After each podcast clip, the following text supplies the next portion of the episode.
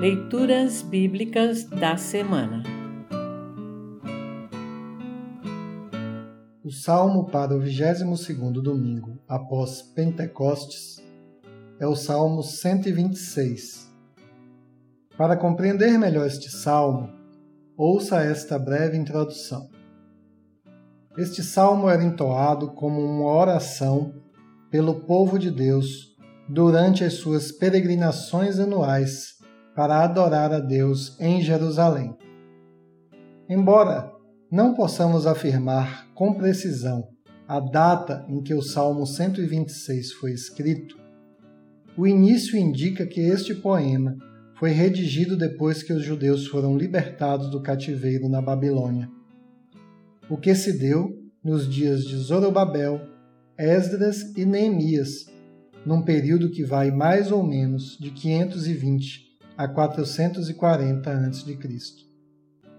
No Salmo 126, o escritor relembra a libertação do povo e também pede que Deus complete a restauração iniciada, dando-lhes prosperidade.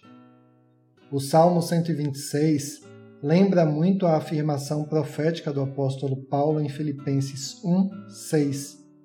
Pois eu estou certo de que Deus, que começou esse bom trabalho na vida de vocês, vai continuá-lo até que ele esteja completo no dia de Cristo Jesus.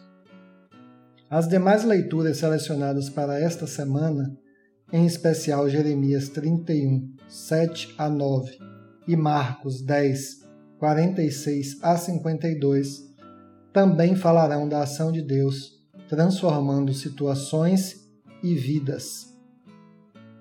Ouça agora o Salmo 126. Salmo 126. Título: Oração pedindo prosperidade. Canção de peregrinos. Quando o Senhor Deus nos trouxe de volta para Jerusalém, parecia que estávamos sonhando. Como rimos e cantamos de alegria. Então as outras nações disseram: O Senhor fez grandes coisas por eles. De fato, o Senhor fez grandes coisas por nós e por isso estamos alegres. Ó Senhor, faze com que prosperemos de novo assim como a chuva enche de novo o leito seco dos rios. Que aqueles que semeiam chorando façam a colheita com alegria.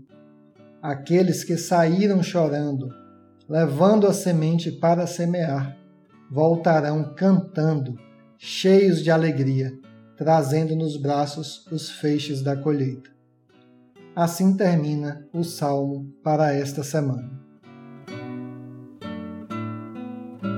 Congregação Evangélica Luterana Redentor Congregar, Crescer e Servir.